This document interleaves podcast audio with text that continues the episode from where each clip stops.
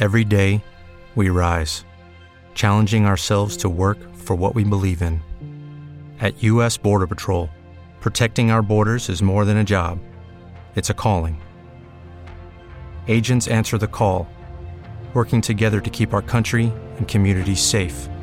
If you're ready for a new mission, join U.S. Border Patrol and go beyond. Learn more at cbp.gov/careers. Escuchas, estás escuchando un podcast de punto primario.com.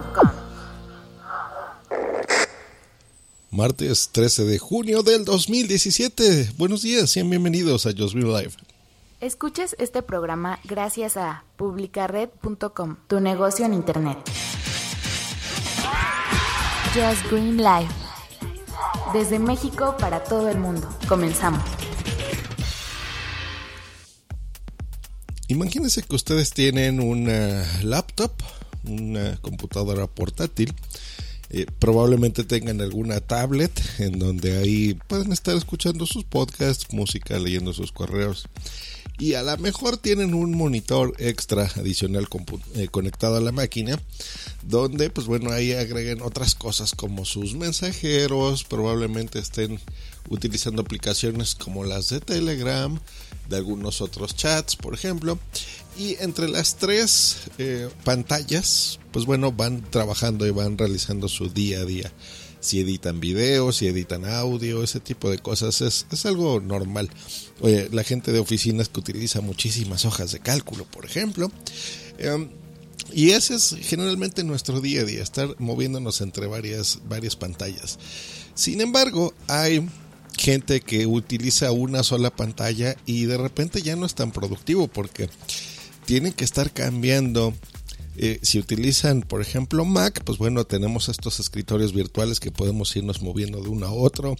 Eh, el exposé, se han inventado muchas cosas para poder estar utilizando muchas ventanas a la vez.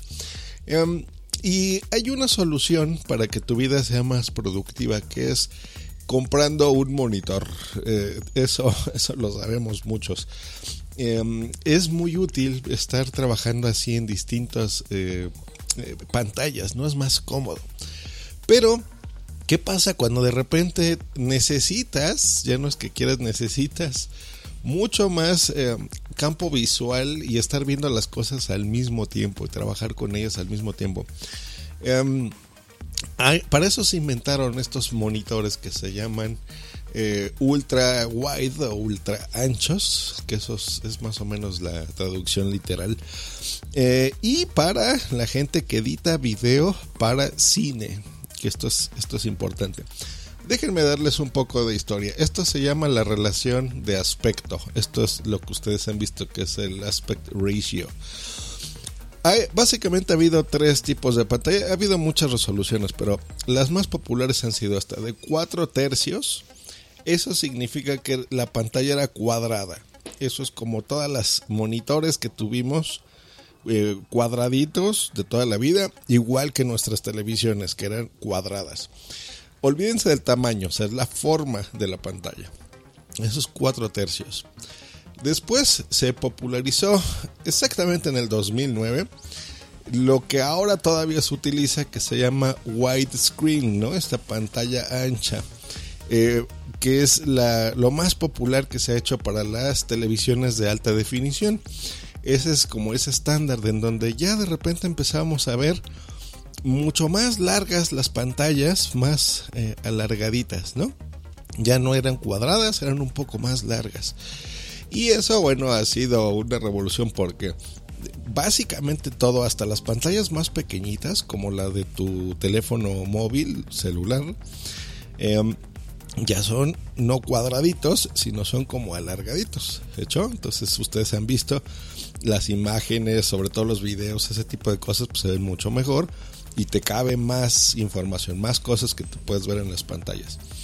Y el cine eh, y se inventó un, una, eh, una resolución, digámoslo así, ¿no? este aspect ratio, eh, para mostrar CinemaScope.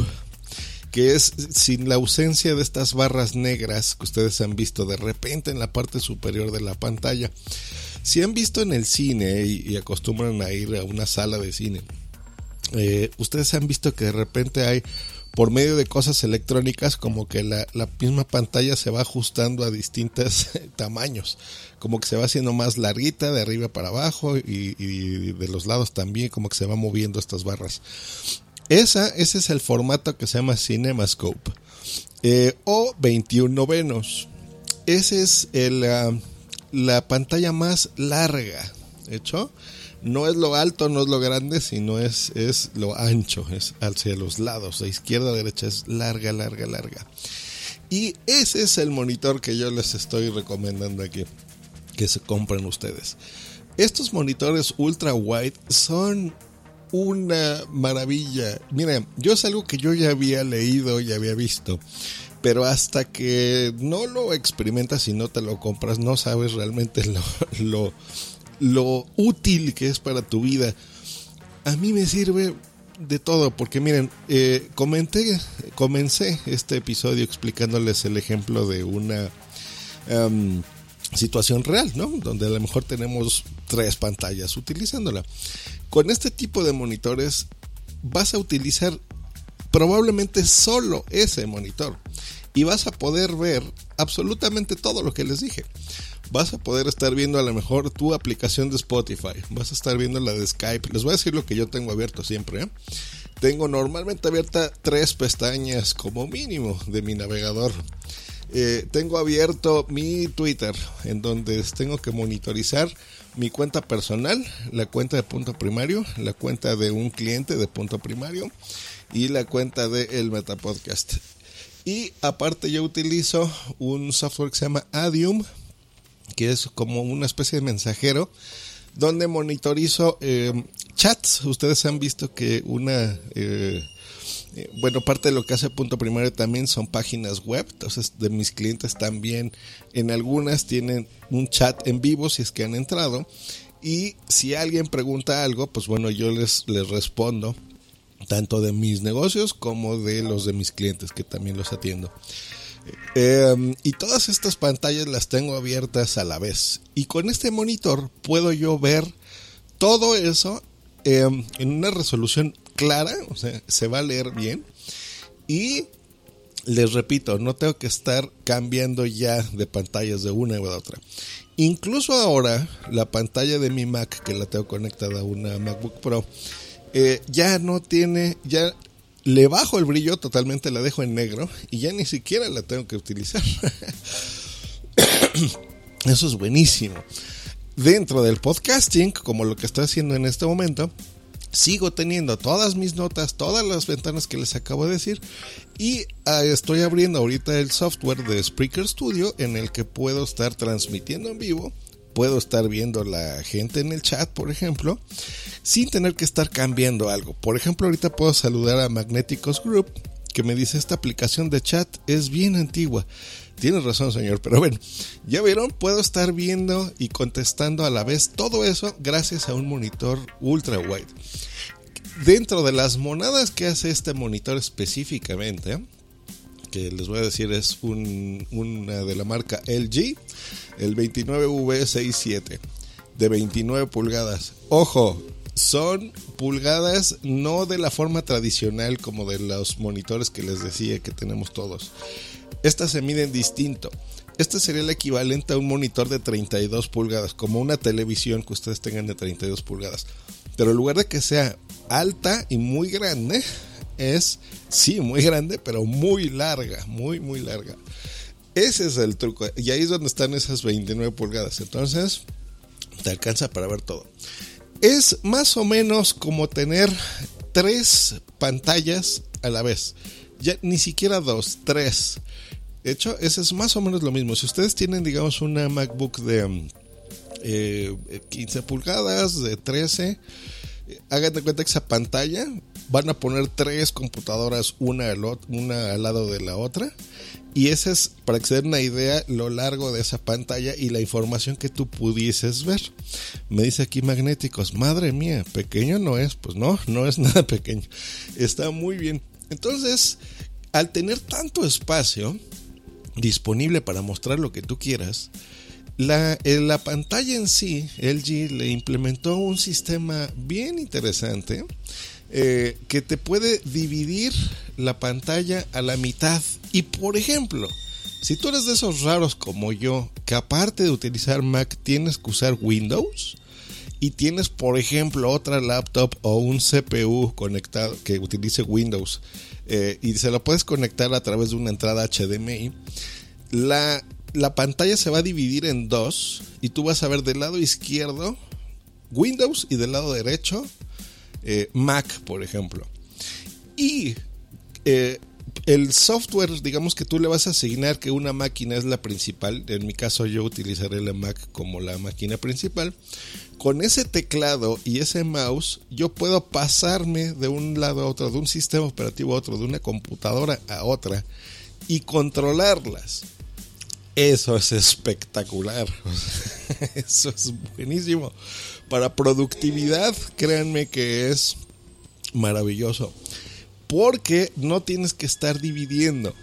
Eh, antes de que existiesen y se hicieran populares este tipo de monitores, lo que se hacía era te comprabas, no sé, dos o tres monitores de 19 pulgadas, ustedes los han visto, de 27, en algunos videos de YouTube o algunas fotos, ponías un monitor central y después un monitor a la izquierda y otro a la derecha. Y así es así como una especie de cabina de avión, ¿no? y eso lo usan mucho los gamers, por ejemplo. Pero siempre entre un monitor y otro, pues bueno, hay el marco de en sí del monitor es lo que lo divide y pues digo, no es una experiencia así tan interesante como tener un solo monitor que te ocupe el espacio de dos o tres monitores. ¿Ya entendieron más o menos el, concepto? Es algo de otro mundo realmente que es espectacular y eh, funciona muy bien. Tiene sus peros, por ejemplo, si tú vas a ver algún contenido que está diseñado en 4.3, eh, en 4 tercios, o sea, el cuadrado, pues lo vas a ver al centro, por ejemplo, un video que estés viendo en YouTube, que lo quieras ver en pantalla completa, lo vas a ver, pues muy curioso, se va a ver el cuadro como fue diseñado el video y un espacio enorme del lado izquierdo y derecho negro, unas barras negras enormes, porque pues no lo va a cubrir del todo. Lo mismo, si estás viendo un video que esa es la gran mayoría de contenidos que hay en Netflix, que hay en HBO, que hay en YouTube, aunque le pongas en la más alta resolución eh, del video, no, al momento de ampliarlo a pantalla completa, no lo vas a ver tan en pantalla completa porque el monitor es demasiado ancho, entonces deformaría la imagen. Pero si tú escribes, por ejemplo, así 21 novenos que se escribe 21 2.9, por ejemplo, en YouTube sí hay mucho contenido, sobre todo en las películas, eso sí lo vas a ver completo, llena la pantalla del video completo. Buenísimo. Gente que editamos podcast de manera profesional, lo mismo. Todas las herramientas que tú utilices, filtros, ecualizadores, las multipistas, todos los tracks, eh, el levelator por aquí, o sea, todo eso, una, a lo mejor la aplicación de notas, absolutamente todo lo tienes en una sola pantalla y es súper cómodo y te vuelves muy práctico. Gente que edita video, no se diga para eso son este tipo de monitores, o sea, para que hagas y tengas todas tus herramientas de edición disponibles para en un solo lugar, a un solo clic de distancia.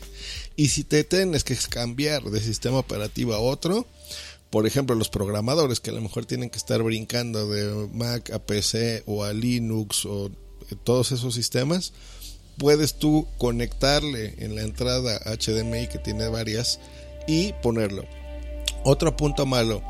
Solo sirven computadoras poderosas en máquinas modernas porque tiene una resolución muy curiosita. No, generalmente un, un, monitor tú le puedes cambiar de toda la vida, le has podido cambiar la resolución, ustedes lo han visto de 800 por 600, 1024 por no sé qué.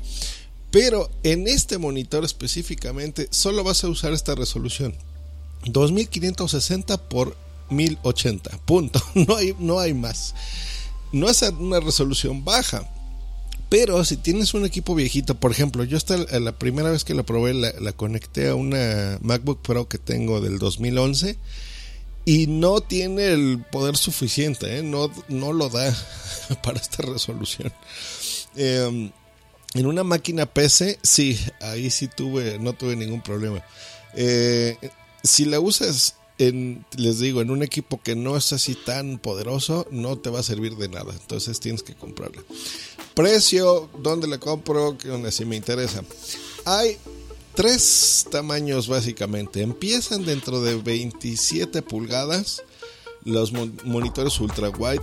No te recomiendo que te compres ese porque no es tan grande.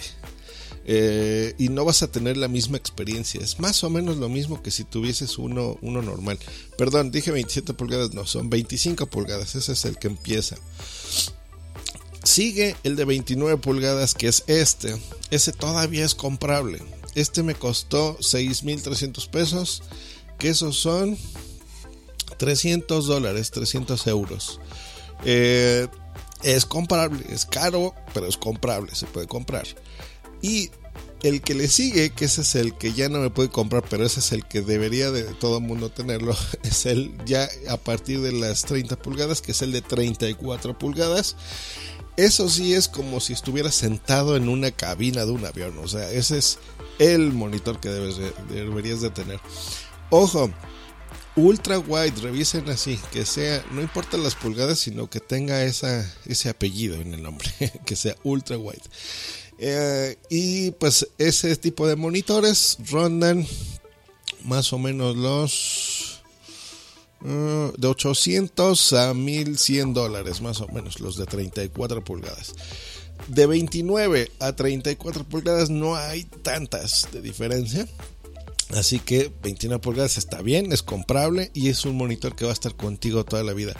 Algo que me encanta de mi monitor, que es mate totalmente. No tiene las malditas eh, cristal que tiene mi MacBook Pro. Que yo no sé por qué insiste Apple en ponerle, perdón, esa pantalla de cristal que refleja absolutamente todo. Siempre en cualquier Mac te estás viendo reflejado o si prenden la luz de tu oficina o de tu casa o de donde la tengas conectada a tu computadora u ordenador, vas a estar viendo los reflejos. Me choca eso.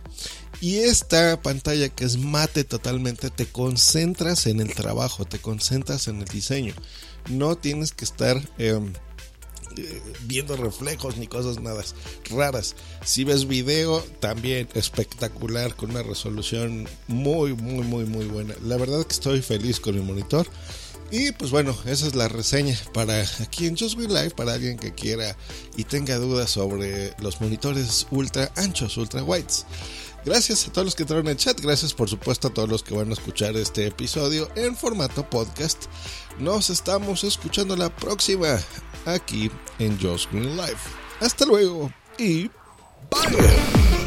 Escríbenos en Twitter en arroba justgreen y arroba punto primario. Esta es una producción de puntoprimario.com.